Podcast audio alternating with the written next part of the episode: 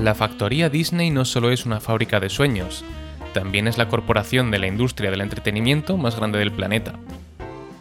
Trabajan duro y muy bien y hacen películas y series maravillosas, pero que no os quepa la menor duda de que su principal interés es amasar cada vez más y más dinero.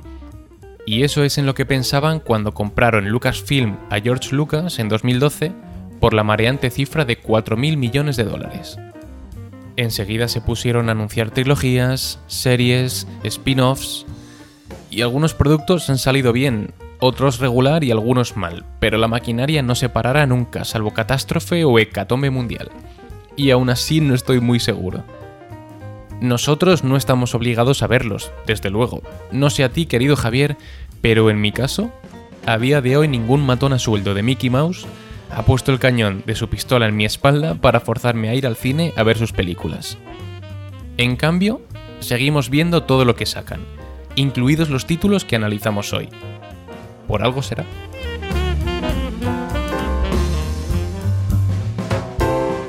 Sí. Parece que todo se compra y se vende siempre que nos pongan sobre la mesa la cantidad adecuada de ceros. El problema viene cuando acabas por quemar un universo o a sus personajes. Al final, si creas muchas nuevas tramas, te acabarás alejando tanto del contenido original que los espectadores van a dejar de reconocer estas nuevas historias como parte de su origen. Hoy traemos dos pelis que pretenden expandir el universo Star Wars, y no sé si ambas lo consiguen o si se quedan por el camino. De todos modos, esto es Lucasfilms, naves espaciales y alguna que otra espada láser. Coged vuestras palomitas, desenfundad vuestros blasters y pillad las llaves de la nave más rápida porque despegamos ya mismo rumbo a Rogue One y Han Solo, dos historias de Star Wars.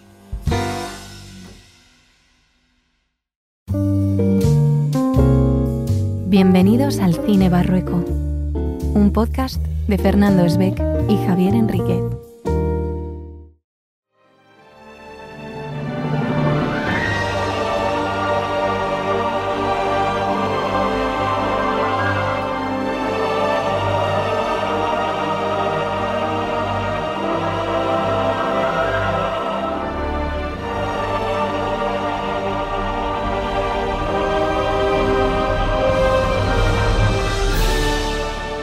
Javi, que las pelis que hemos traído hoy al cine barrueco van a traer cola, porque en otras ocasiones hemos comentado películas que de una manera o de otra eh, a todos nos gustaban o a casi todos, pero creo que las de hoy van a traer chicha, pero de la buena, Javi. Pues sí, Fer, hoy hemos proyectado un par de películas en nuestro cine barrueco, la verdad que pueden tener muchísima salsa, vamos a ver si estos dos proyectos de Star Wars eh, van a funcionar como hemos pensado y a ver qué nos dicen los invitados que tenemos hoy que son por una parte eh, Dan Defensor o Damián, como a mí me gusta llamarlo. Hola Damián. Buenas noches chicos, si quieres hoy me puedes llamar Dan Solo. ha venido también al cine Basamola, que parece que le gustó la experiencia y creo que se apunta a repetir en múltiples ocasiones. ¿Qué tal, Basa? Aquí estamos, otra vez. Hoy vengo a poner vinagre a la ensalada. Y también nos acompaña hoy Espe. ¿Qué tal, Espe? Hola, no tengo ningún chascarrillo como los vuestros, lo siento. no te preocupes, que son más saliendo. Pues mira, yo, como sé que las pelis de hoy van a traer cola, vinagre, como decía Basamola, voy a empezar yendo al grano, hablando de Spider-Man No Way Home. Porque eh, bien, bien, me gusta. quería, quería, enmendar el error que tuvimos, o por lo menos por mi parte, de no comentar eh, una parte muy importante de la peli, que a mí por lo menos me parece fundamental, que era la banda sonora de Michael Giacchino. Porque además el compositor de No Way Home eh, es un compositor de la casa, porque ha compuesto para Marvel, ha compuesto para Star Wars y para Pixar. O sea que es un compositor de confianza y no quería dejar de hablar de, la banda sonora de Spider-Man para empezar. Luego también tiene sentido porque ha, hecho la banda sonora de Rogue One, la hizo.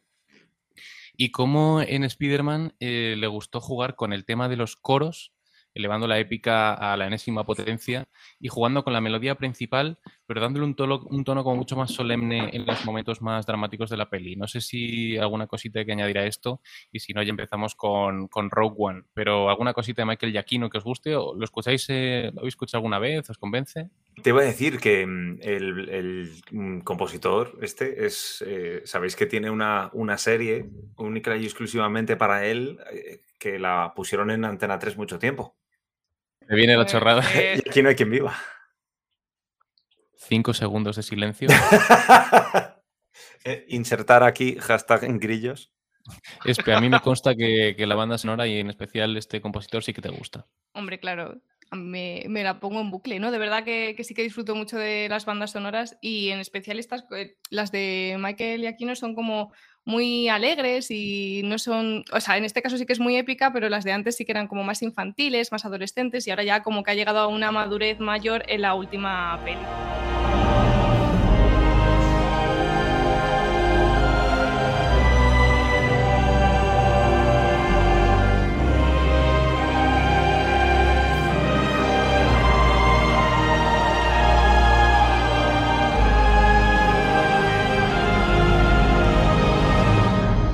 Porque recordar que este hombre ha hecho la banda sonora de No Way Home, Rogue One, Doctor Strange, Inside Out, Star Trek, Toy Story 3, Up, Ratatouille, etcétera, etcétera. O sea que, bueno, es un tipo a tener en cuenta y que en Rogue One, que es la que hoy nos toca y con la que vamos a empezar, eh, le toca la difícil tarea de tener que hacer una banda sonora influenciada o condicionada por la de John Williams, ¿no? Que no es lo mismo crear una banda sonora para tu peli de cero que tener que adaptarte a un estilo. Y creo que en este caso lo hace realmente bien.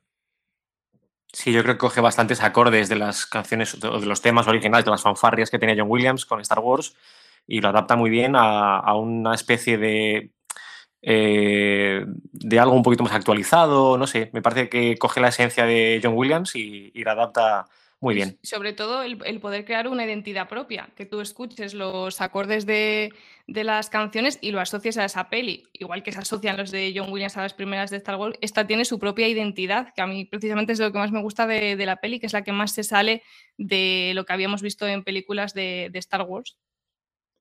Yo para recomendar eh, un par de, de, temas de la peli, está uno muy épico que es Your Father Will Be Proud y también Gene Erso and Hope Sweet. Así que con esto ya cerramos si queréis. Es buenísimo. Es muy buena, ¿verdad? Es muy buena. Eso te la pones todos los días mientras te duchas. Para eh, cerramos el apartado, eh, por lo menos la espinita que me había quedado yo en el anterior programa de No Way Home. Y empezamos con Rogue One, y dando unas pequeñitas cifras. Dirige Gareth Edwards, que es un director que había hecho antes Monsters y Godzilla. No sé si habéis visto alguna de las dos. Godzilla. Y sigue un poco la línea de Marvel de elegir para sus trabajos. Bueno, digo de Marvel, de Marvel y de Star Wars también. Lo hace Marvel mucho. De elegir a directores con una ópera prima o un par de pelis iniciales con mucho estilo. Eh, gente novata, joven, con ideas. Pero también eh, gente a la que quizá también puedan un poquito controlar. O sea, son gente a la que le ven potencial, pero no tienen tanto ego como para que no puedan imponer el estilo de la casa. Y protagoniza la peli Felicity Jones, que había venido de la teoría del todo por la que la nominaron al Oscar. O sea que imagino que ese fue el papel por el que se decidieron por ella. ¿Os gusta ella como actriz por otras pelis eh, y también incluso en esta, en Rogue One? Es que solo la conocía de la teoría del todo y la verdad que me, me parece una actriz muy interesante. Yo esta es una de las películas de las poquitas pelis, porque no suelo tener eh, ganas de verla en versión original, y me parece que lo hizo muy bien, la verdad. Yo creo que también la conozco de... Mm, ¿Pudo, ¿pudo haber salido en Infierno? Sí, de... sí, sí, sí, sí. De hecho, vamos a hablar de Infierno, bueno, lo vamos a mencionar más tarde, porque esa peli la dirige ah, claro. Ron Howard, que luego será el que entre a dirigir solo. solo. Pero vamos pasito a pasito. Hablando de Rogue One, también voy a mencionar Han Solo porque han sido dos, los primeros spin-off que se propuso Star Wars después de hacer la trilogía nueva y que ambos tuvieron muchos problemas en la producción. Es decir, reescritura de guion durante el rodaje, muchos reshoots. Bueno, los reshoots es algo normal, ¿no? Que llevas las manos a la cabeza cuando dicen que una peli vuelve al plató. Pero no es normal reescribir la peli mientras está rodando. Un 70, y un 70%. Una cosa es añadir alguna cosita más o modificar algo, y otra cosa es, como Han Solo, cambiar un 70% cuando Eso cambia de es. directores. Aquí en, en Rogue One eh, comentamos que era Gareth Edwards, eh, que es Gareth Edwards el director, y él quería darle un tono un poquito más oscuro a la peli. eh, le gusta mucho el cine bélico, y de hecho en, en la peli Rogue One se ve que por algunos momentos parece una peli de guerra. Y en estos reshoots sorprende que el que los dirige es Tony Gilroy, que es guionista de la saga Bourne y que también es director de tres películas, y fue este hombre el que se puso manos a la obra cuando fueron a rodar estos reshoots, precisamente para quizá aportar un poquito de ligereza a la peli y para cambiar algunas cositas que al estudio no le habían terminado de, gus- de gustar cuando vieron el, cómo estaban montando la peli. Y, también quería comentar ya, antes de daros paso, el asunto de lo que es un montaje de director y lo que es un montaje de productora, ¿no? Un montaje de director es, eh, tenemos la imagen, por ejemplo, de Peter Jackson en la sala de montaje de Señor de los Anillos, decidiendo qué planos se meten y cuáles no.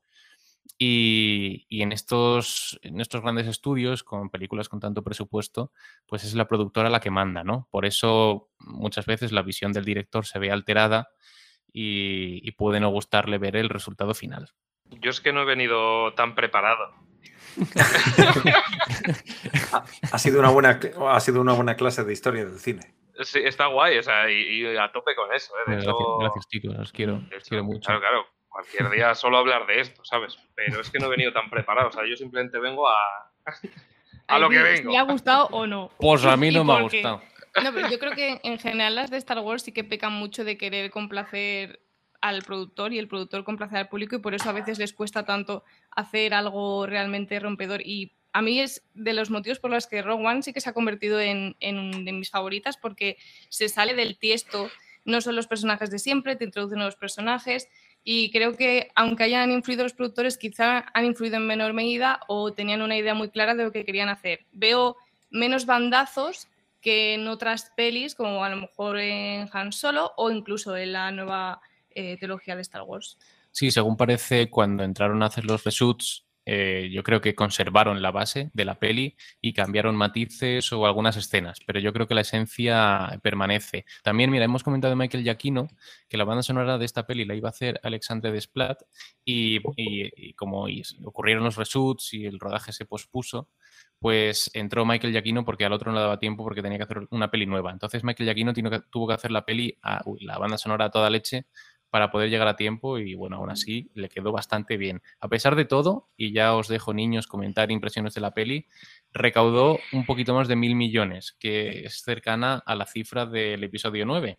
Así que esto no sé si es bueno o malo, porque el proceder de haber eh, metido mano por parte del estudio en el montaje del director y haber hecho los reshoots, en cierto modo les valida ¿no? esta, esta decisión o esta postura y luego veremos que en Han Solo este método no les funciona, ¿no? El de intervenir en mitad del rodaje y demás.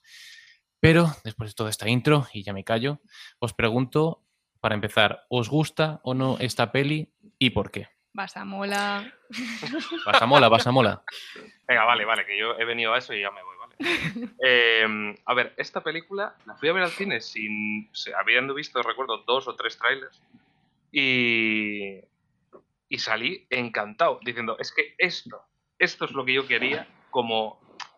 O sea, después de, de que hacía mm, la, la hostia de tiempo que no teníamos películas de Star Wars, pues simplemente la sensación de ir al cine y. ¡Ah! Star Wars y los créditos ahí, o sea, fliparla claro, te mete una trilogía nueva que para mí es una mierda y de repente tienes Rogue One y dices, es que esto es lo que yo quería. O sea, como fan de Star Wars, esto es lo que yo necesitaba. Y pues sí, me gustó mucho. Han Solo, luego hablamos. Pero esta, canela en rama. A mí también me gustó muchísimo esta película, pero tengo una sensación muy similar a la del Joker de Joaquín Phoenix y a la trilogía de Batman de Nolan. No tienen nada que ver una con la otra, ni, ni con la trilogía de Nolan, como hemos dicho, pero la sensación que tengo, y una vez ya lo hablé con Fer hace, hace incluso un par de años o tres, es que em, hablábamos de la trilogía de Nolan y es que es, es Batman, pero si lo hubieras llamado Ricardo Pérez, en lugar de Bruce Wayne, hubiera funcionado exactamente igual. O sea, pertenece a un universo, pero si esa, ese componente eh, superheroico de Batman se lo quitas, te queda una película detectivesca eh, con gadgets cojonuda. Eh, en el Joker, si en lugar de llamarlo Joker eh, lo llamas también Ricardo Pérez, te funciona exactamente igual. Una persona con problemas mentales te funciona exactamente igual. Y esta peli es de Star Wars porque te dicen que es de Star Wars. Repito, me encantó la peli. Pero que si en lugar de ambientarla con naves espaciales y con esto, eh, pones un desembarco de la Segunda Guerra Mundial, yo creo que te funciona exactamente igual, cambiando los blasters por, eh, por rifles de asalto, pero te funciona exactamente igual. Entonces, eh, para mí es una de las mejores películas de Star Wars. De hecho, yo creo que los números en IMDb, Film Affinity, no lo tengo aquí delante, pero seguramente lo pongan en el top, mm, no sé si tres, pero cuatro seguramente sí, es probable que esté muy cercana a la trilogía original en cuanto a nota y aceptación del público y de la crítica. Y personalmente, vamos, es, una, sin duda, de mis favoritas. Es una de las que menos me cuesta hacer un revisionado. Y, y si Dios quiere, la veré muchos años en Navidad. Para mí es una película navideña. Bueno, se estrenó en diciembre. Javi, una duda. Cuando hablas del Joker, ¿te refieres a el bromas? El, guasón. Al, jocosos. Al guasón, al guasón. El chistes. El chistes. Mira, yo, yo tengo que decir. tengo que decir en, cuanto a lo que estaba comentando Javi, es que. Mm, creo que, o sea, creo que el análisis un poco que has hecho me ha parecido reducirlo al absurdo de no, porque al final, si le quitas las naves, si le quitas no sé qué. A ver, a mí sí que me parece que es una peli Star Wars, pero es que a mí me, a mí me, chirría mucho una cosa, y es que todo el mundo que ha sido como muy fan de alguna parte de la saga de Star Wars, es como que esta les encanta. Rogue One, me ha encantado, me ha encantado. Y a mí, mm, no te voy a engañar, la peli me gusta, pero tampoco me vuelve loco. Creo que tiene una serie de cosas que yo como espectador, no sé si crítico, pero que la, determinadas cosas que veo de la peli que me sacan mucho. Yo, yo la verdad que tengo que decir, y, supongo que la gente dirá que soy un poco aguafiestas, pero lo que más me gustó de Rogue One es que no terminaba bien, porque estoy acostumbrada a que las de Star Wars siempre sean muy infantiles y que tú sabes que el bien va a triunfar y tal. Y me gustó de esta que era un sacrificio para llegar a un, a un bien mayor. En plan, los buenos necesitaban ese sacrificio porque era lo correcto. Y, que además este sabías que... iba a acabar mal. Sí, sí, y, era el riesgo y me gustaba eso. Me estaban introduciendo personajes que me estaban gustando mucho con el riesgo de que, de que palmaban. Cosa que no me pasa con las demás. Con las demás yo sé que van a durar todas las pelis. Y eso no me gusta. Y además, eso eh, eh, yo también lo pensé, en plan, qué bien que termine mal. Porque así te, han introducido unos personajes de la hostia, una historia bien, eh, además algo que, también a los fans es como, ¿cómo se consiguió esto? ¿no? O, cómo se... los planos de la estrella de la muerte y tal. Y al final dices, perfecto, porque te los han introducido, te han contado la mm. historia, ya sabes cómo ha llegado todo a su sitio y ahora, para no tener que explicar nada, pum, nos los cargamos a todos, a tomar por saco. Yo voy a recoger un poquito lo que ha comentado Damián, porque creo que estoy eh, con, él en lo que respecta, que es una peli que está bien, o sea, no, no, creo que se pueda negar, se ve fácil, entretiene, pero me pasa lo que a él, que hay eh, algunos comportamientos de algunos personajes que no se entienden y yo creo que esto obedece mm, a, la línea que venía con el director Gareth Edwards y luego algo que no gustó y hicieron los reshoots y hay algún momento en el que yo desconecto. Al principio yo creo que el, primer tercio de la peli está muy bien, me engancha mucho, empieza además muy oscura con la llegada de los Death Troopers, estos a buscar al padre de Jean Erso, que es una escena que mola un montón. Y creo que toda esa primera parte está muy guay, pero luego entra como una especie de piloto automático en el que mm, no todo ocurre por un motivo justificado y los personajes no me terminan de enganchar. Algo pasa, no, no sé ni siquiera ni explicarlo. Pero ese tono oscuro que, bueno, el personaje de Cassian Andor te lo presentan matando a un tipo, ¿no? La peli al principio parece que te va a contar que no todos son buenos ni todos son malos, pero luego se acaba convirtiendo en la típica peli de Star Wars del bien contra el mal. A ti al final se te olvida que ya ha matado a un tipo. Se, te olvida, al final te parece un buen tío. Como con Han Solo. Lo que pasa es que este tío, lo que pasa es que este tío em, no es como Han Solo, sino que es que este tío es completamente olvidable de mi memoria. Es que tanto Rogue One como Han Solo, para mí, yo las clasifico como pelis olvidables. Sobre todo Han Solo. Sí, sí, pero, ¿Qué ganas tiene Basa Ya llegaremos, ya no llegaremos. pero es que justo eh, un poco también lo que dice Fer, ¿vale? Eh, ¿Cómo se llama el personaje? Se, es Sao, Sao Guerrera, eh, Sao Guerrera. ¿vale? So Guerrera. Ese tío, dentro de la peli, se supone que en un momento tiene como, dentro de la, de la trama argumental, es como que tiene mucho peso y, y- y es súper absurdo cómo, cómo lo eliminan. Es como, oye, ¿qué hacemos con este tío? No, pues mira, mientras colapsa el planeta, eh, que no le dé la gana mm, salir corriendo y que se muera, y que muera aplastado entre las piedras. Y es como, yo eso fue lo que más me sacó de la peli, decir, ¿por qué? O sea, ¿qué motivo, a qué motivo me has dado? O, tendré que, no sé, verme la versión extendida porque hay algo que me he perdido. ¿Por qué de repente eres un tío que, no sé, estás ahí tan campante, ¿sabes? No, no tienes ganas de suicidarte y de repente colapsa el planeta y, ah, no, yo me voy a quedar aquí, voy a morir aplastado entre piedras.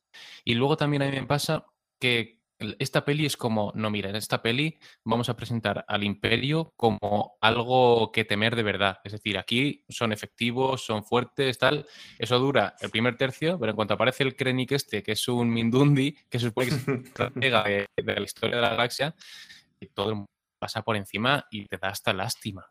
Cuidado, cuidado porque viene Chirrut, este chiquito que es ciego, os dais cuenta, ¿verdad? Sí, sí. Y solamente con un palo, con un puto palo de madera, dándole en la armadura de los soldados imperiales, de un solo golpe se carga, o se carga, o los, o los inhabilita durante un buen rato. dices, joder, vamos a ver, pero esta tía, ¿para qué tiene la armadura? Si no le sirve de nada. Eso es fanservice de fanservice de mm, a ver, hay que meter algo relacionado con la fuerza. Vamos a meter a este tío para que cumpla un poco ese, ese papel, ¿no? De "Oh, Pero no, no, fuerza". no hace así, no pega un bandazo con la mano y se los carga, no, no, es un palo de madera. Pero yo Sí. creo que durante todas las pelis de Star Wars han demostrado que no saben hacer la armadura del Pero por eso, o sea, ¿no crees creo que es sea una momento- novedad. ¿No crees que es momento de replantearse? Porque podíamos pensar que alguna de las funciones la cumple, ¿no? Es decir, función de protección contra disparos de blaster no la cumple porque de un No disparo mueres.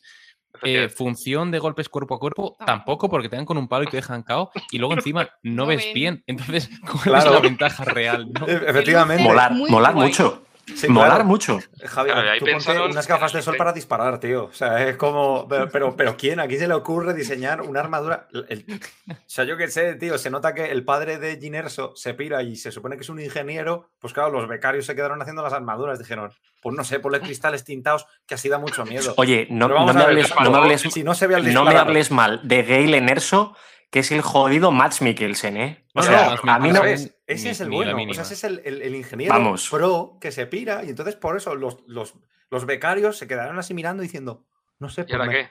Sí, para lo, para lo que hacer algo, los ¿no? becarios también te digo, porque no sé si te acuerdas lo que pasa con los becarios.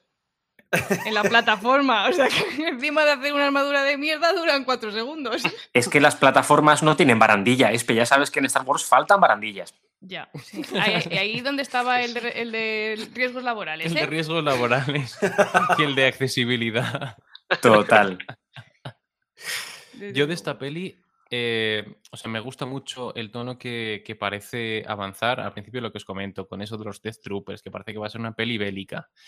Pero, salvo la prota, que un poquito sí que me convence, el escuadrón Rogue One de por sí me dan todos bastante igual. De hecho, ocurre tanto en esta como en Han Solo que los personajes nuevos más carismáticos son los roboces. que también me da mucha sí, sí, claro.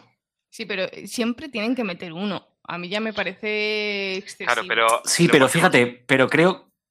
Sí, perdona, Basa. Creo que no han metido otro robot como puede ser eh, Arturito, que, que para, para mí es el, es el robot eh, más maravilloso de la historia, y luego BB8. BB8 es un vende peluches, es un vende muñecos. Es en que, este caso, no hay vende muñecos.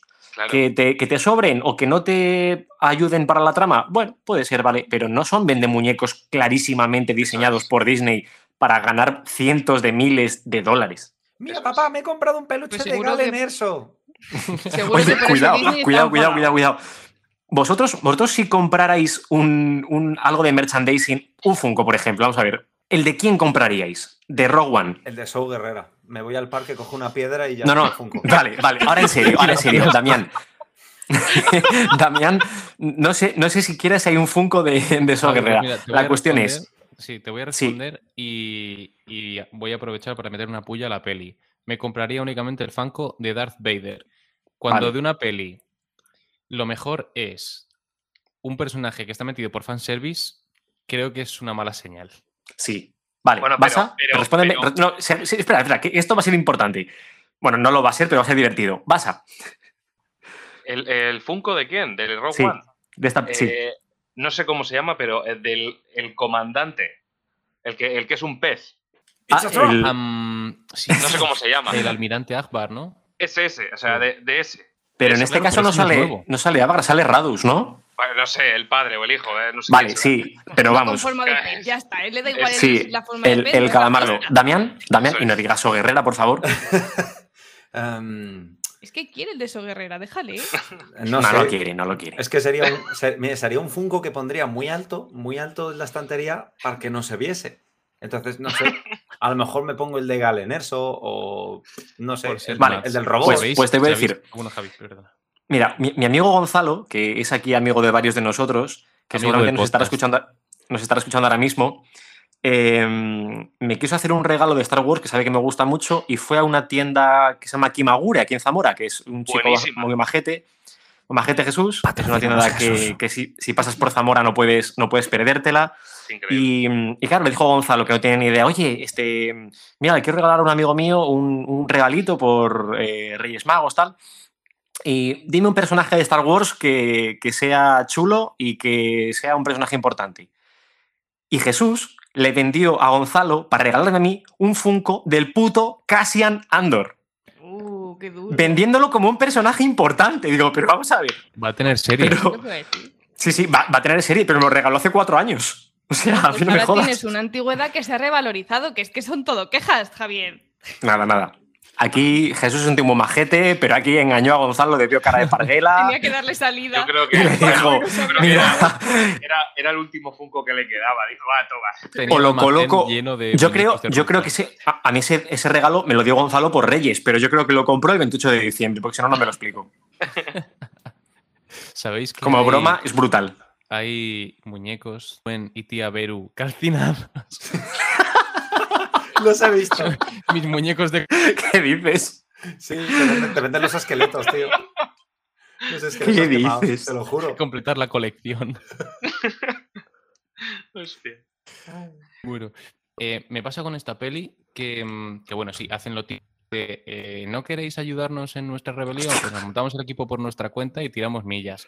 Pero lo que más me choca es que no tienen plan. O sea, hacen, cuando tú no tienes plan, eh, según vayan sucediéndose los acontecimientos de la batalla, tú como espectador no vas a tener miedo por ellos porque no sabes en qué momento se van a estar equivocando. Es decir, mira, chicos, tenemos que tomar la playa, cuando tomemos la playa vamos a ese puesto. Y si ves que algo sale mal, eh, tú como espectador temes por lo que pueda pasar. Pero como van improvisando todo el rato y todo les va saliendo bien porque sí, a mí la batalla final, aunque me parece súper espectacular, que aparecen las AT-AT, eh, van eh, marcando ahí el tic de fanservice, eh, me parece que desaprovechan muy buenos momentos, como por ejemplo el sacrificio de mm, eh, Chirrut se llama, ¿verdad? Y la muerte del piloto, Body. Es que también, Pero como es una creo- peli en la que. mm, eh, Perdona, Carlos. Digo, es que. No, como, no, no, no. como sabes que es una peli donde mm, todos los personajes van a palmar, porque es que a mí me pasó. Yo me dio por ver la 4 antes de ver Rogue One, porque dije, uy, la 4 la tengo muy. como muy olvidada. Y es que la 4 te dicen, no, es que los que nos han conseguido los planos, todos han muerto. Entonces, cuando, me, cuando empecé a ver la peli, yo creo que eso también me dificultó un poco el conectar más con los personajes, porque pensé, ¿para qué voy a encariñarme contigo si ya sé que vas a palmar? Entonces, es como, Dios mío, qué épica la muerte de este personaje. ¿Y a quién le importa? Si es que te va a dar igual, si es que ni le mencionan en la cuarta, muérete y ya está. Claro, pero No, pues fíjate, a mí, por ejemplo, Joder, se me interrumpe, yo me voy de aquí. ¿Qué pasa? Oye, no, con Spider-Man sí que queréis que hablara, ¿eh, cabrones? Warning para Javier. No, no, en serio, no, no, perdón, perdón. Eh, eso es porque estamos conectados, eh, que lo sepáis. Eh, claro, pero eh, acerca de eso que, que ha dicho Damián, a ver, realmente la película, eh, vale que es fanservice, porque, bueno, fanservice, pero vamos, de manual, pero yo creo que no está hecha para que sientas amor por los personajes o para que sientas, oh, es que voy a comprarme un Funko de... No, o sea, está hecho para simplemente explicarte cómo llegaron los planos a donde llegaron y punto, ¿sabes? Entonces, mientras eso se cuente bien, el resto te la suda. A mí, por lo menos. Y como está bien contado y como me explican bien todo, explica esto, ¿qué está pasando, por favor? Ahora mismo Javi se ha puesto de fondo en su imagen a los muñecos de tío Gwen y tía Beru calcinados y me parece un fondo estupendo para hablar de aquí en adelante de todas las pelis de Star Wars. Ay, qué bueno, joder. Ya, Javi, ya puedes hablar. No, es verdad. Yo, de la mayoría de personajes, por ejemplo, de, de K2SO, de Chirrut, eh, la verdad que me parecen personajes totalmente olvidables. Yo puedo encariñarme un poquito más, bueno, soy Guerrera exactamente igual. Yo puedo encariñarme un pelín más de, de Galen Erso y de, y de Jean, que para mí es el alma de la película. Porque al final, cuando se le acusa los de la rebelión de que si ha robado no sé qué, de que si ha tal, dice, joder, vale, es verdad. Pero todo lo que ha hecho eh, es a favor de, la rebelión, es a favor de ellos, es, contra el imperio. O sea que cuando la acusan no lo entiendo muy bien. Y, si acaso una pizquita de, de Cassian Andor, pero sobre todo de, de la familia Erso. Los demás, para mí, totalmente olvidables. Eh, el, el, trocito que tiene Darth Vader al final, pues vale, pues muy guay. El trocito que tiene Leia, pues vale, muy bien.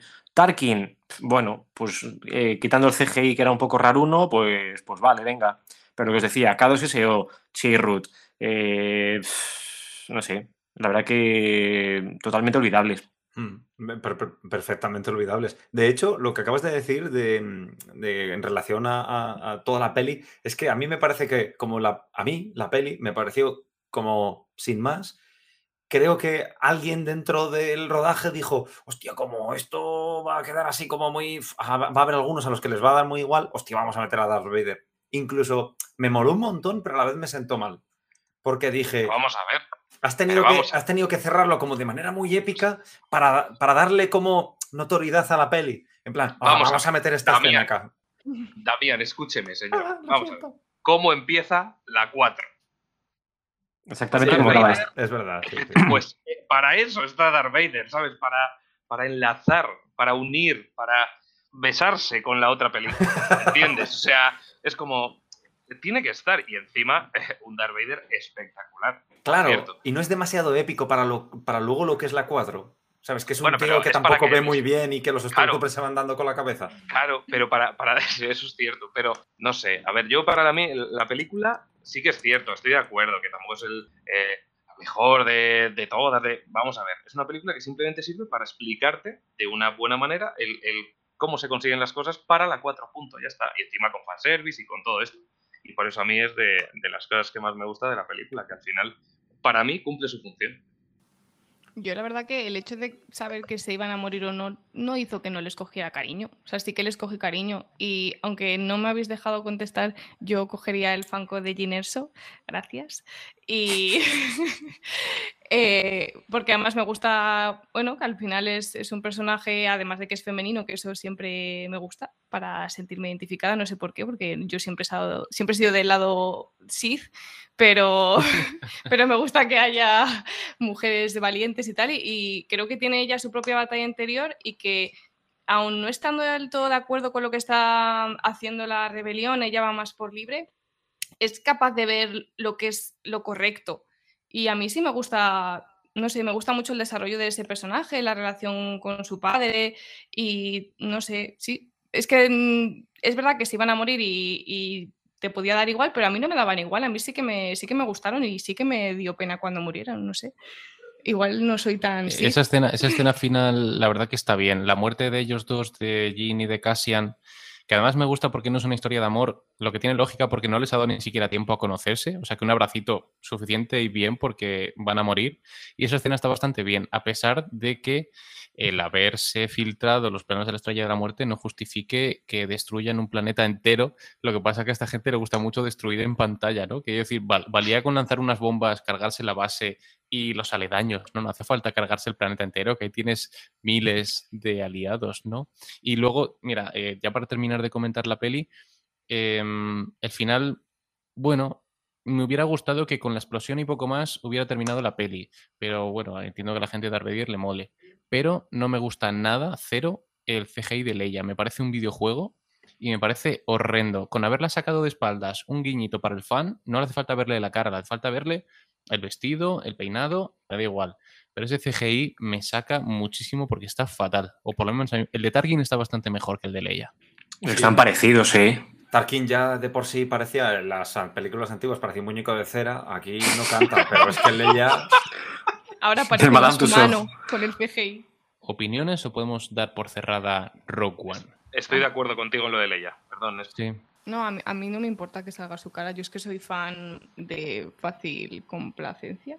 Sí, sí. ¿Te gustó, ¿Te gustó el CGI? Sí, sí, sí, a mí me gusta. Y es como cuando en las series también han salido actores rejuvenecidos y tal, que no, bueno, sin adelantarme nada porque no hablamos hoy de Mandalorian, pero... ¿Pero, ¿Pero te gustó o no te molestó? Que es diferente. No, a mí me emocionó. A mí sí me gusta. Sí, sí me gusta. Sí.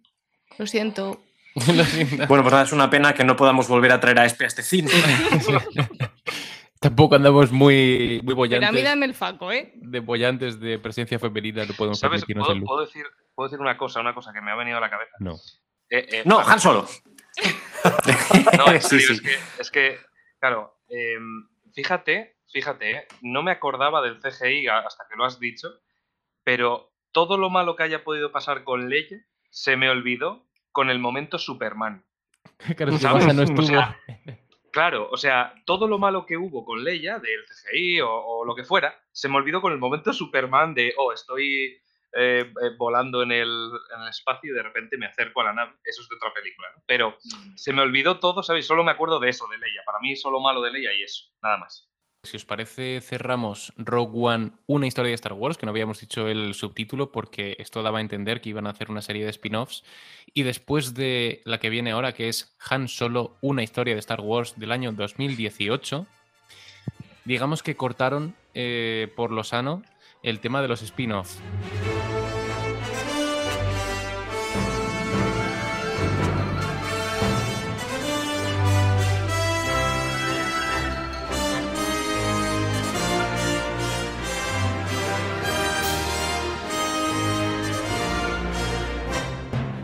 Voy a poner, antes de echar el vinagre y de que echéis peste sobre esta peli, voy a poner un poquito en antecedentes. Esta peli se estrenó solamente unos pocos meses después del episodio octavo, que como todos sabemos eh, nos puede gustar más, nos puede gustar menos, lo podemos odiar, pero generó muchísima controversia entre los fans.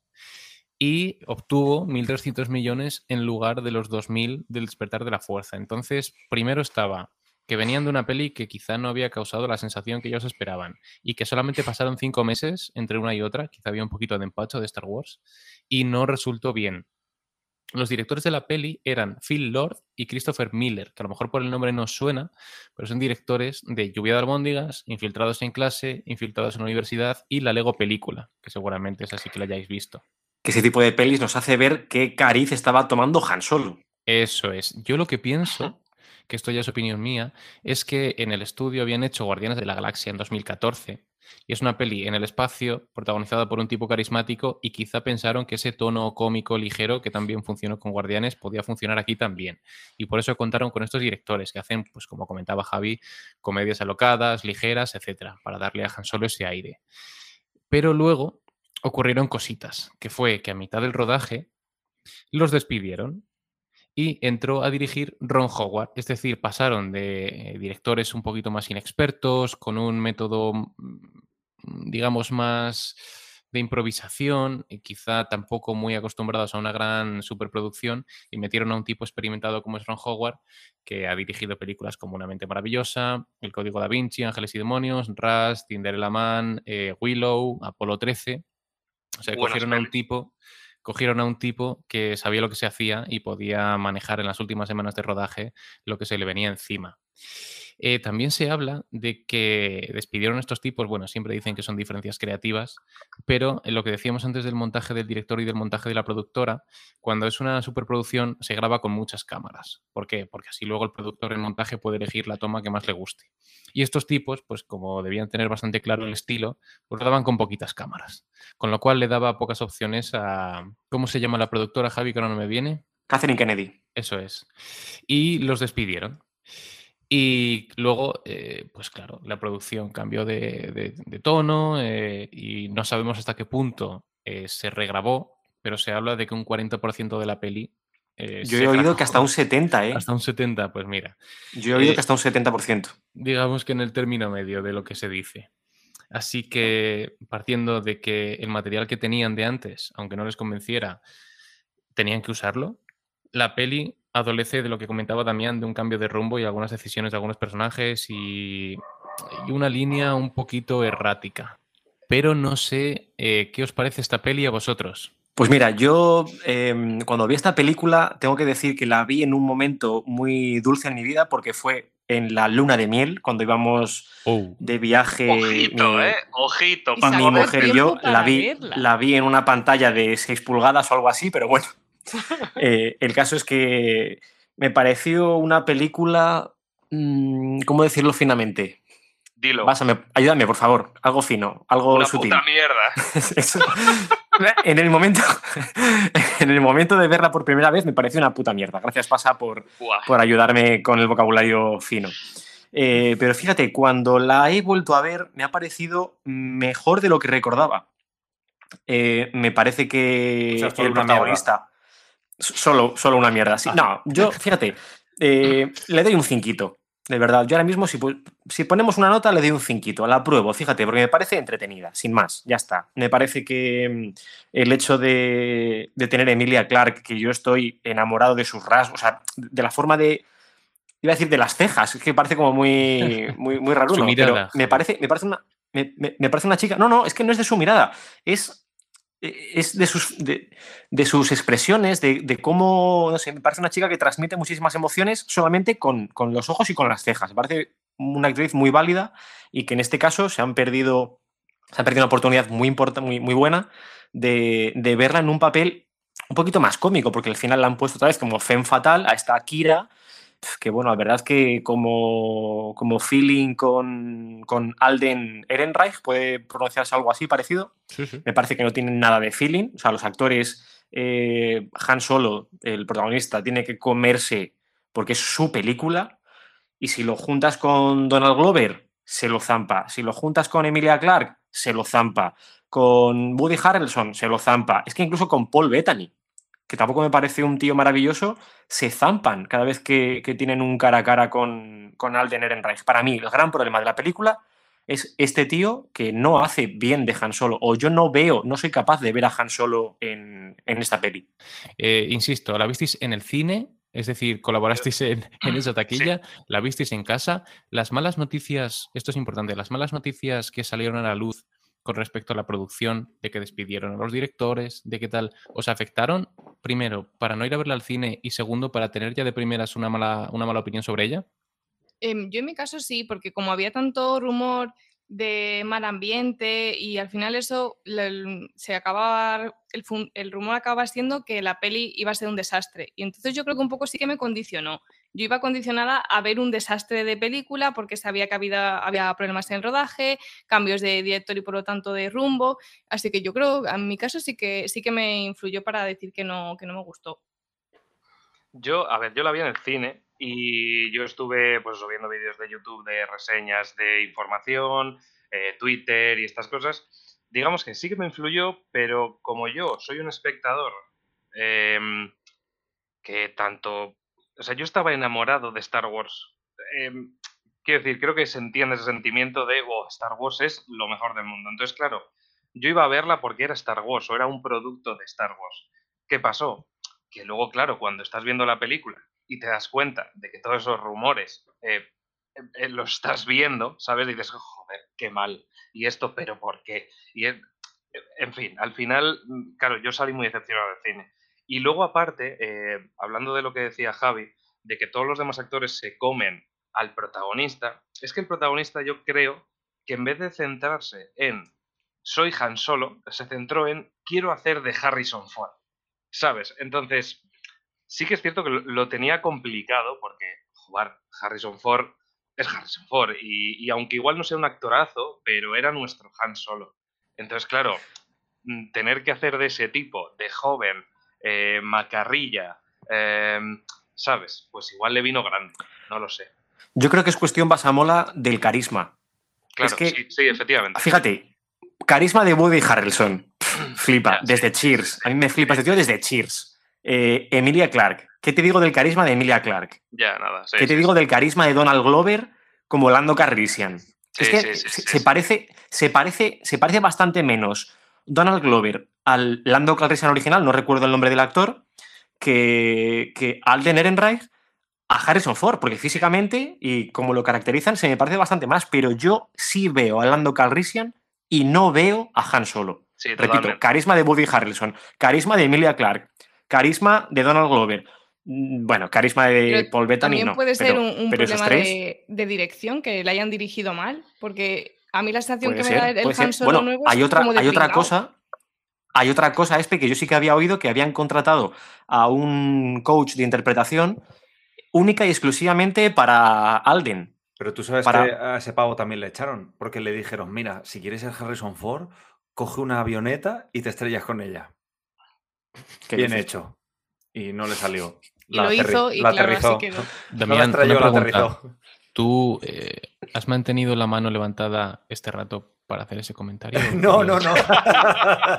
Los chistes malos vienen porque sí. Adelante, aprovecha. Pero que eh, hablando un poco, en, en- o sea, si me tuvieras que pregun- preguntar a mí en cuanto a, a, decís vosotros, "Joder, hay grandes, hay grandes actores, es verdad que destaco que el protagonista, pues no me parece que haga muy bien su, su trabajo en este caso. O no sé, a lo mejor es, eh, eh, yo en vuestro caso, yo cuando fui a ver la peli, yo fui mm, eh, casto virgen y puro, ¿sabes? Yo llegué allí y dije, a ver qué voy a ver. Y yo definiría la peli de Han Solo como una peli oscura. Pero no en el sentido que os pensáis de DC, sino oscura de que no se ve nada. No sé si os pasó a vosotros, pero yo estaba viendo la peli, tal y como tiene ahora Javi puesto la luz en su cámara, que la gente que nos oiga no lo verá, pero Han Solo, yo tengo el recuerdo de estar en la peli y de, que me costó llegar a ver lo que estaba sucediendo en pantalla. Eso, Damián, perdona que te corte, puede ser precisamente por los reshoots, porque todos sabemos que de noche todo se puede ocultar mejor y sale más barato. Es decir, eh, una batalla nocturna te va a permitir ocultar cositas, te va a permitir eh, que no tengas que poner todo tan al detalle y estoy seguro de que parte de los reshoots son oscuros para poder hacerlo más barato. Sí, para yo creo que incluso intentar mm, tapar al protagonista. Dijeron, métele más oscuro. Métele, métele. que, no se le vea, que no se le vea. A ver, ¡Falta pintura negra! Y si- mira, y si cierran los ojos, como está afeitado, pues sí que se parecerá un poco a Harrison, a Harrison Ford. Es que. Sí, es que no hacía falta que se pareciera físicamente. O sea, lo que se tenía que parecer era la, el Eso es. carisma y el atractivo del personaje. Eso es. de ser un es. chulo. Y yo entiendo que a lo mejor querían dar la idea de un Han Solo que está aprendiendo a ser un chulo y que tiene que recibir muchos palos en la vida para acabar con la personalidad con la que le conocemos. Pero aún así, yo siempre he creído que, eh, que el Han Solo original ya, ten- ya- ya traía eso de serie. Ya de antes Claro. tenía ese carácter. No le hacían falta palos que los ha tenido. Y en Claro. este es que le veo como un pringao, en plan, pero que no sabe ni, ni de dónde le viene el aire, vamos. Sí, yo creo que no es tanto, o sea, yo creo que este personaje necesita, como ocurre al final de la peli, un palo para cambiar de actitud, pero creo que aunque él todavía no haya sido marcado por un suceso así, su actitud tiene que ser más cínica, más chulesca. Es que esa actitud es la que tiene Tobias Beckett. Porque ves que Han Solo parece como que quiere imitar un poquito a Tobias Beckett, que es el personaje que interpreta Woody Harrelson.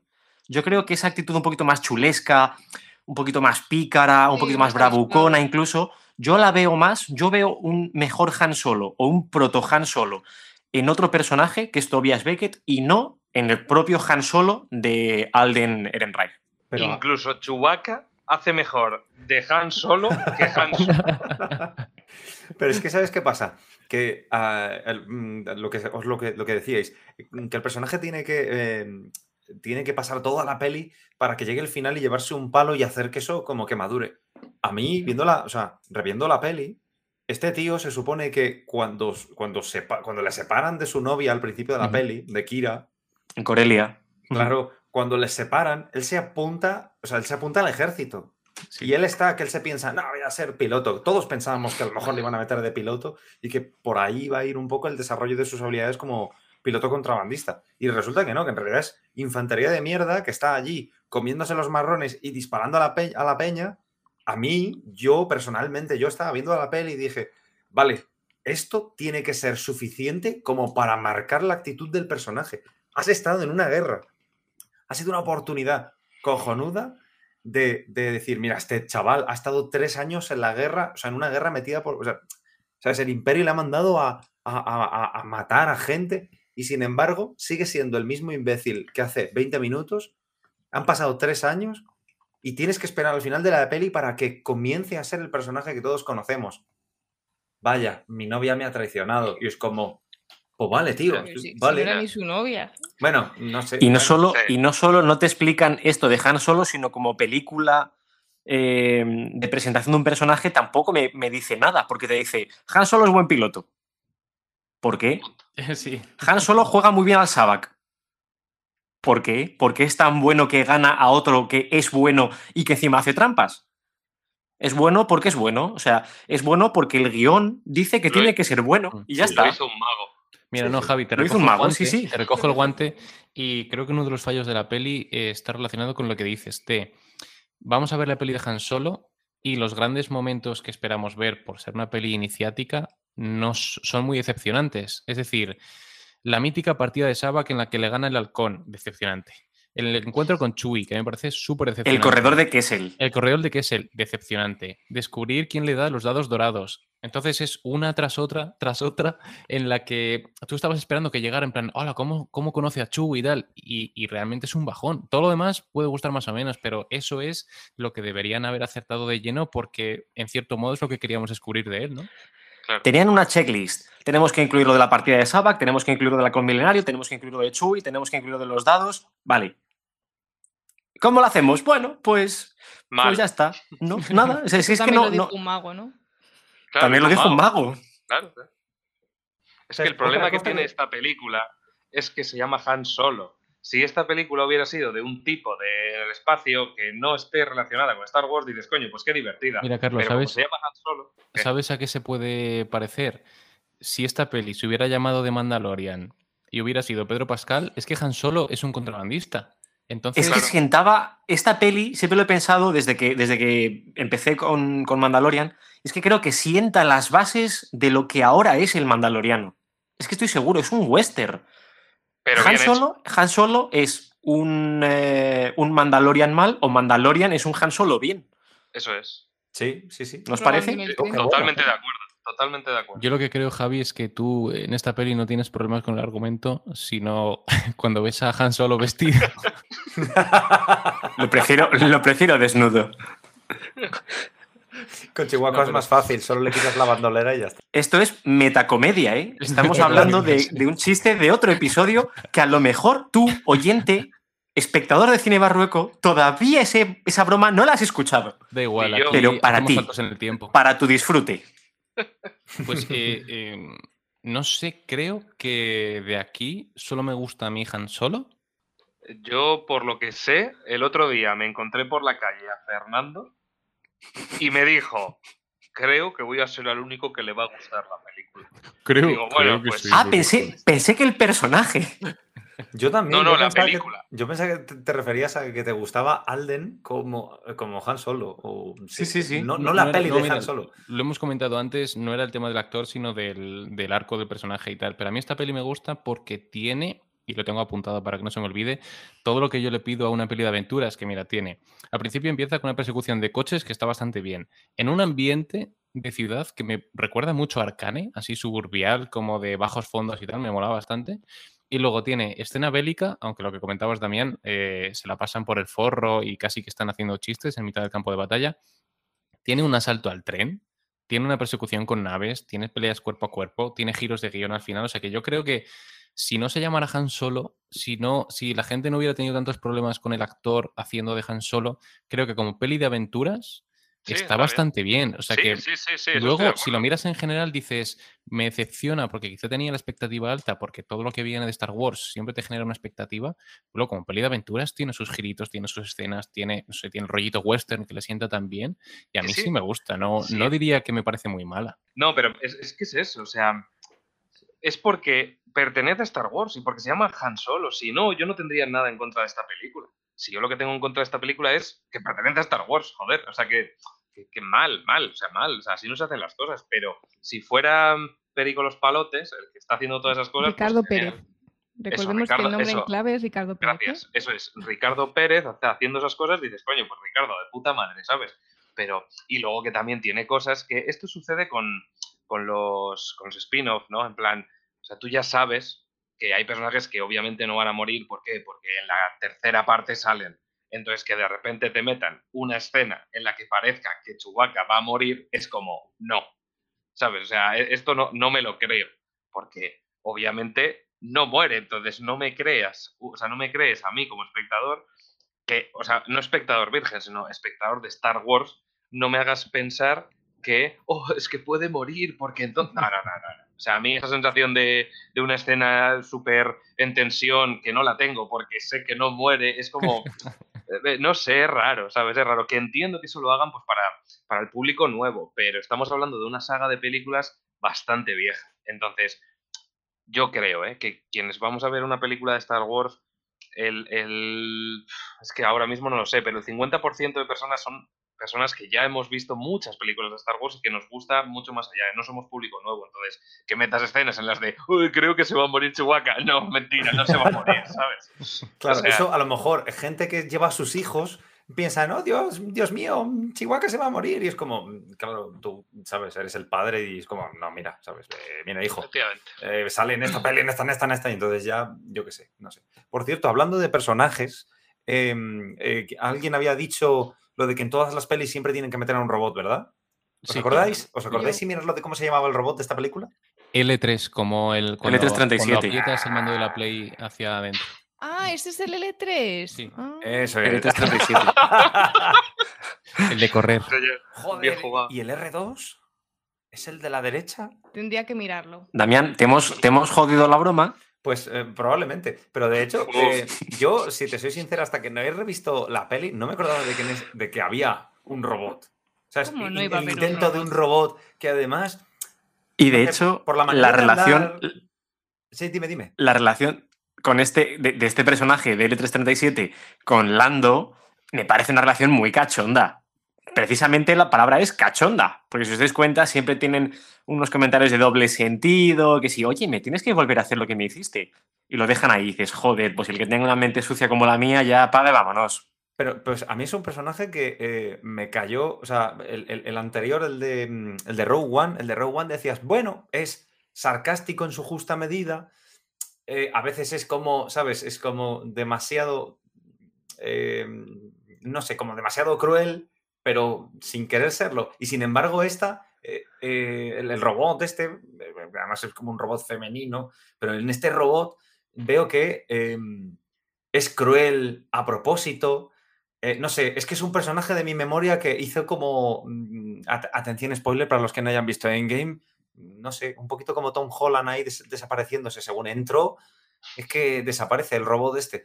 Y hay otros personajes que igual, el, dentro de la cuadrilla de personajes que están con Tobias Beckett, eh, la mujer de Tobias y el piloto, el que tiene cuatro brazos, son personajes que también te pintan como, Dios, esto va a ser una familia feliz. Y, y te ponen como unas muertes súper dramáticas de personajes que te van a dar, o sea, que te dan igual. Que acabas de conocer, sobre todo. Efectivamente, aca- uy, joder, acaban de pasar cinco minutos y se han cepillado a dos. Bueno, parece que la cosa promete.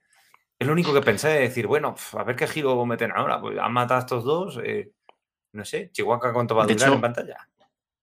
la muerte, la muerte de Val, la, la pareja o la amante de, de, de Tobias Beckett, es una muerte tontísima, porque si os dais cuenta, están en el tren justo cuando están siendo atacados. eh, ¿Cómo se llama la facción esta de, lo- de la resistencia? ¿Os acordáis? No, Eh, la pero mala eran- se llamaba Enfys Nest, pero el grupo no sé. En Fisnes, vale, que se supone que es la mala, que luego hay un girito, pero que bueno, eh, cuando están atacando, eh, cuando están intentando robar el, el cargamento de, del tren, Coaxium. el coaxium. el coaxium, efectivamente, eh, Val es rodeada por varios drones, y si os dais cuenta, la están disparando para que haya en medio un, un- muro. Joder, eres un dron. Rodéala. Rodéala y dispara.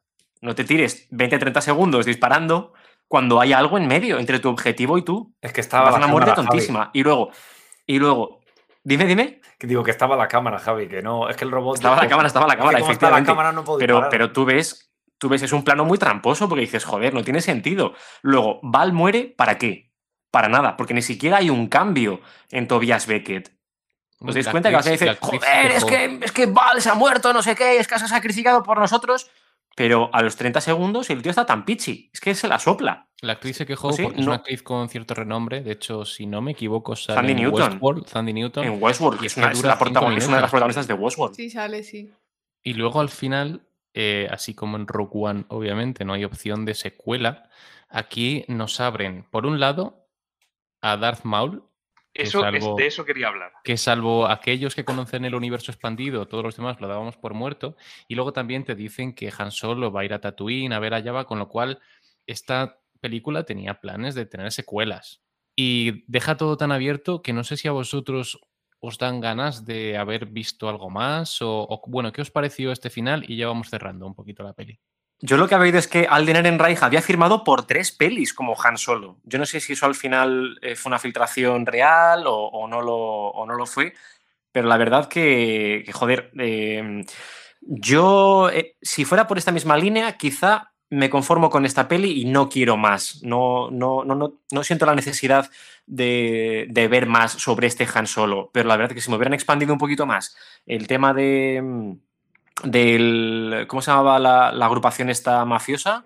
Amanecer el, Dorado, Crimson Dawn era en inglés, creo. Sí, sale no, pero uh, Escarlata, Escarlata, Escarlata. Es, es eh, Escarlata, perdón. Me hubiera, me hubiera molado bastante más. Yo, yo te digo, el, el personaje un grupo de... neofascista griego. Uy, estás desviado El- un poquito, sí, sí. sí. Oh, Nada, casi casi igual. Eh, el personaje de Kira, de Emilia Clark, me parecía bastante interesante. Yo creo que podían haber hecho alguna cosita más, bastante más chula y, y, que no hubiera quedado solamente ahí. Yo creo que me faltan aventuras de Han Solo, pero no sé si las quiero ver con Alden Ehrenreich y guionizada por eh, Jonathan y Lawrence Kasdan. Bueno, ya sabemos cómo es Disney, que si no funciona como peli, lo harán serie, así que quizá en un tiempo acabemos con una serie de animación o de acción. No, de... bueno, no lo sé. Yo, fíjate, un, un, reboot de acción real creo que no, no, no sería porque. No, yo lo haría no, de, animación. me pega más. Y cuesta. No lo sé. No, yo creo que van a dejar en la nevera un poquito a, a Han Solo y ya veremos. Eso es un chiste. Sí, para que no se mueva Total. la nevera. Oye, muy buena, ¿eh? Muy buen chiste. Carbonita. involuntario, ¿no? Total. Confirmamos involuntariedad. Total. Vale, Carlos, Pero, que querías comentar algo de Darth Maul, entiendo. Sí, que yo lo de Darth Maul fue lo. O sea, estaba viendo la peli, ¿no? Y después de decepción tras decepción, claro, acaba la peli y de repente meten a Darth Maul y te lo dejan como. "Eh, sorpresa, eh, hemos metido a este tío porque hacía mucho tiempo que no lo metíamos y. ¡Oh, sorpresa! Sabemos que la película es tan mala que vamos a meter un poquito de fanservice. Que el fanservice va a ser volverle a pintar la cara a este tío, ponerle los cuernos y ala, grabarlo. No sé, yo me quedé bastante eh, what the fuck, ¿sabes? No, no sé. Es que yo creo que pasó un poco parecido con el final de Rogue One. De decir, uff, esta peli está siendo muy llana, vamos a meter al villano Pepino para generar un poquito de. Eh, ay, ay, a ver, uy, Sí, que de aquí pero- sacar cosas. Pero Darth Vader todavía hizo algo. Pero Darth Maul aparece en un. Iba a decir en un fotograma, en un. ¿Cómo se llama? En un holograma. Eso, en un holograma, iba, iba encaminado. Aparece en un, en un holograma y ya. Porque Darth Vader todavía se pone a matar peña y tal, pero este tío. ¿Y para qué saca la espada, Darth Maul? Que estás en un holograma. ¿Para qué sacas la espada? Es, pues es como enseñar la chorra. A ver quién la tiene más larga, ¿sabes? Lo mismo. Este tiene dos, además. que me ha sorprendido que en todo el podcast no haya habido chistes guarros y para hablar de chorras tengas que decirlo tú. Es que os veía un poco cortados de que estaba yo delante y he dicho, venga, pues No, si no no, no, no. ayer- No. No. Un, po- un poco cortados, díselo a Darth Maul. ¡Oh! ¡Spoiler! Ha comentado, ha comentado Vasallo, si no me equivoco, que eh, para los que no habíamos visto las series de dibujos, Darth Maul estaba muerto porque había caído en el duelo contra Obi-Wan. pero claro. es que tiene apariciones en las series de animación. Sí, en, en Clone Wars eh, tiene incluso, bueno, el final de, de Clone Wars eh, está él como protagonista, y durante toda la serie se va desarrollando el personaje porque se ve que tuvo mucho carisma en las pelis y sorprendentemente sobrevive y tiene su propia historia y es un personaje que se desarrolla de forma muy interesante. Sí que es verdad que a mí también me sorprende verlo en, en Han Solo porque tampoco entendía muy bien qué tenía que ver. Sé que él acaba eh, poniéndose como un poco el líder de un bando un poco oscuro de traficantes, de contrabandistas y él tiene sus propios planes que al final es sobrevivir, porque el día que le encuentren le van a matar, porque él no debería estar vivo, porque no puede haber eh, más los Sith que los que hay. Entonces a mí también me sorprendió un poco verla ahí, pero sí, para mí sí tenía sentido por eso, porque yo sabía que estaba vivo, sabía que estaba a cargo de una organización pues un poco pues mafiosa y tal, lo que no sé es cuál es su objetivo. Eso sí que no, no me acuerdo si, si en las series de dibujos se decía algo, en la película desde luego que no me cuadraba nada. Claro, pero está introducido para futuras películas que no ha habido. Javierín. Pero mira, una cosa que te quiero preguntar, Espe, porque tú sí que has consumido más cosas eh, del canon oficial que no solo las pelis, sino que has visto eh, Clone Wars, estas cositas. Eh, ¿Qué te parece a ti que tengas que rellenar huecos con otro contenido? Es decir, que te haga falta leer novelas o, consumir cómics o las series de animación para que te rellenen los huecos o, o, las cosas que no te explican bien de las películas. A ver, yo creo que debería ser, eh, las películas tendrían que ser consumibles por sí mismas y explicables por sí mismas. A mí me gusta que haya series que me eh, amplíen conocimientos y que me den, eh, quizá que recorten flecos que habían quedado en las películas, pero no me parece justo obligar a todo el mundo a ver las series. Creo que cada cosa tiene un entretenimiento para un público diferente y me parece abusivo querer que la gente vea las series que, eh, de hecho, las primeras partes de Clone Wars son muy infantiles y yo me las tragué porque me trago todo, pero eh, me resultó súper aburrido, o sea, muy, muy aburrido. Comentaba Damián en nuestro chat interno que, no, que eh, a qué te referías con la regla de dos.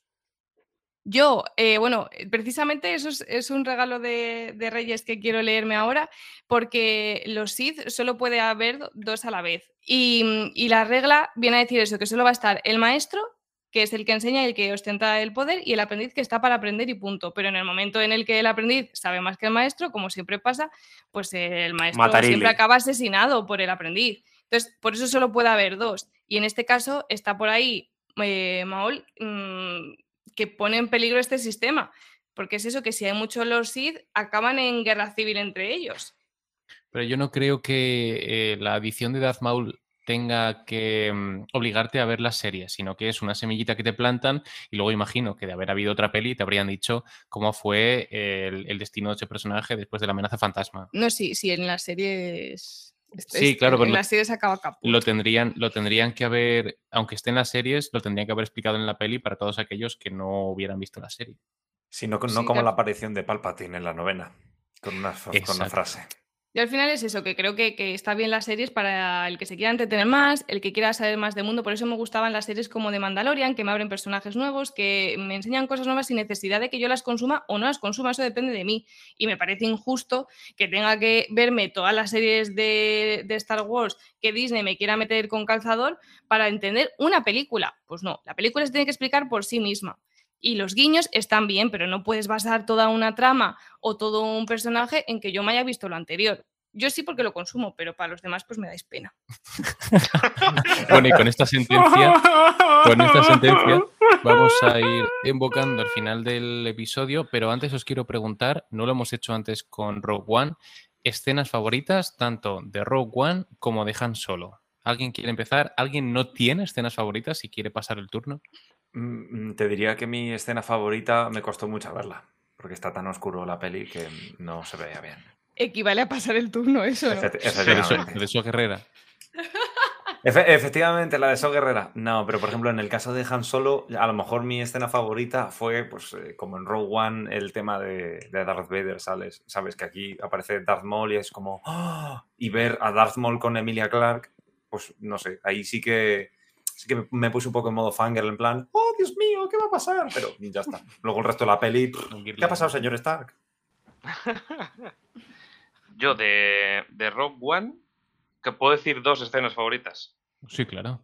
Vale, eh, la de al final el abrazo y, y, el fin de todo, y la de Darth Vader, obviamente, esas dos.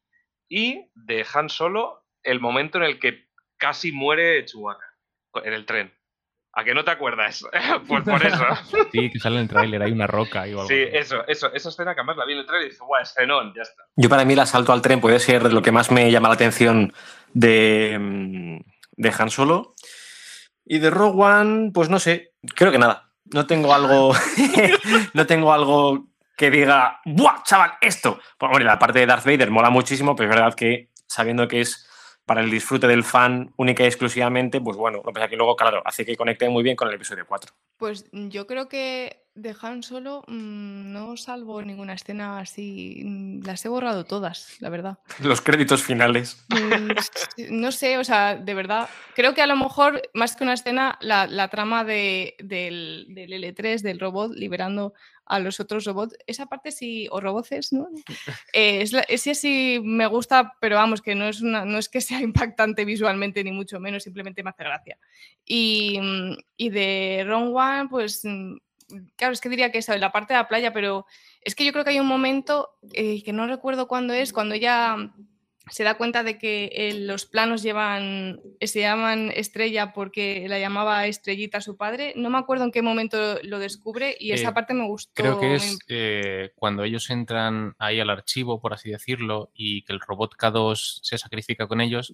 Creo que hay como un montón de archivos y entonces le pide, le dice el otro que por qué letra buscan o algo así. Entonces Sí. creo que le da la letra de estrellita, creo que es como la llamaba. Sí, o, o dice que no encuentra nada con los nombres que le están diciendo y le dice ella como que pruebe, ¿no? Eh, que pruebe con estrella o, o no sé por qué ella se da cuenta de eso, de que tenía su nombre y esa parte sí, sí me gustó.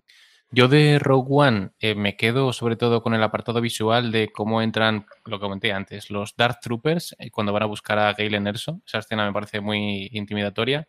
Y también las representaciones de la Estrella de la Muerte. Me, me gusta mucho simplemente esos planos de pasada en los que aparece inmensa, amenazadora.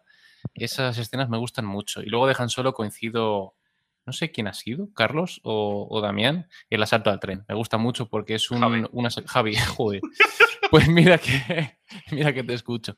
Eh, es una, es una Ya, ya. secuencia muy de, muy de western. En todos los westerns se hace un asalto al tren y, y esto es un guiño eh, más que obvio. Y me gusta muchísimo la secuencia por cómo ese tren queda, queda giro sobre sí mismo y les dificulta la labor. Y luego cómo aparecen los bandidos para eh, dificultarle la misión. Eso me gusta mucho. Pues creo que podemos ir cerrando. Co- Yo creo que querían decir algo, ¿eh? ¿Tú crees que quieren- Sí, sí. Yo, yo quiero más contenido de Star Wars, sea lo que sea. Dádmelo. Aunque lo protagonice Alden Ehrenreich. Me da igual. ¿Pero de cines Pero barroco dame- o de Disney? De todo, de todo. Dame más Disney, dame más Star Wars y yo ya lo proyecto con Fer y mis amigos en cine barroco. ¿Algún spin-off que os gustaría de algún personaje random? Es decir, el spin-off, por ejemplo, de. Obi-Wan, Obi-Wan. Yo tengo ganas de Obi-Wan. Yo de Jar Jar Binks. Que Dijo nadie nunca. Dijo nadie nunca, ¿no? Pues a mí igual me vais a llamar raro. Pues que igual me estoy jugando el puesto. Pero a mí Jar Jar Binks me cae bien. O sea, Muchas gracias, Carlos. Buenas noches. Bueno, pues esta ha sido la última intervención de Basamola en podcast. Ha sido un placer tenerte con mí, a nosotros. mí el personaje me hace gracia, igual porque soy igual de imbécil que él, pero a mí me... O sea, no sé, yo le entiendo, tío. Pobre, pobre, bueno, iba a decir hombre, pero... Bueno, pues creo que vamos a ir cerrando. Vamos a despedir a nuestros invitados de hoy. Javi, te cedo los honores. Muy bien, pues nada, Damián, eh, muchas gracias por estar aquí con nosotros otra vez. Es un verdadero placer, como siempre, que estés con nosotros comentando películas tan entretenidas y tan avinagradas, en este caso, como Star Wars. Muchísimas gracias, Basamola. La verdad que tus chascarrillos siempre nos alegran un poquito la tarde. Sí, me, me está gustando esto, ¿eh? Y muchísimas Eh, gracias, Espe. barroco, Perdón, perdón, perdón. sí. No va a acabar nunca de interrumpirle, ¿verdad? Y, joder. Y ya no me da las muchísimas, gracias, ya no me las va a dar. Y muchas gracias. Joder. Y muchas gracias, Espe, que sabemos que tienes una vida muy atareada y siempre sacas un ratito para estar con nosotros. Por supuesto. Sí que me gustaría decir a nuestros oyentes que igual que nosotros hemos dicho fa- escenas favoritas tanto de Rogue One como de Han Solo, si queréis podéis ponernos un comentario o mandarnos una nota de voz a nuestra, a nuestro canal de Anchor para decirnos cuál es vuestra escena favorita o incluso la menos favorita. ¿Y de qué queréis un Funko? ¿Fanco? Funko, por Dios. Funko. Funko. Fanco. Yo cuando decís Fanco Sois me las dos así. únicas personas en España que decís Fanco. Las únicas. A a partir de ahora que sepáis que os voy a llamar Funkos, tío. Podemos, podemos decir, podemos decir, y esta no es mía, Francisco Fanco. Sí. Me parece bien. Sí, sí, sí, señor, sí, señor, sí, señor. Pues nada, y a los espectadores de Cine Barroco, muchísimas gracias por escucharnos y nos vemos en el siguiente episodio. Hasta luego. Adiós. Hasta luego. Ay. Chao, bellos.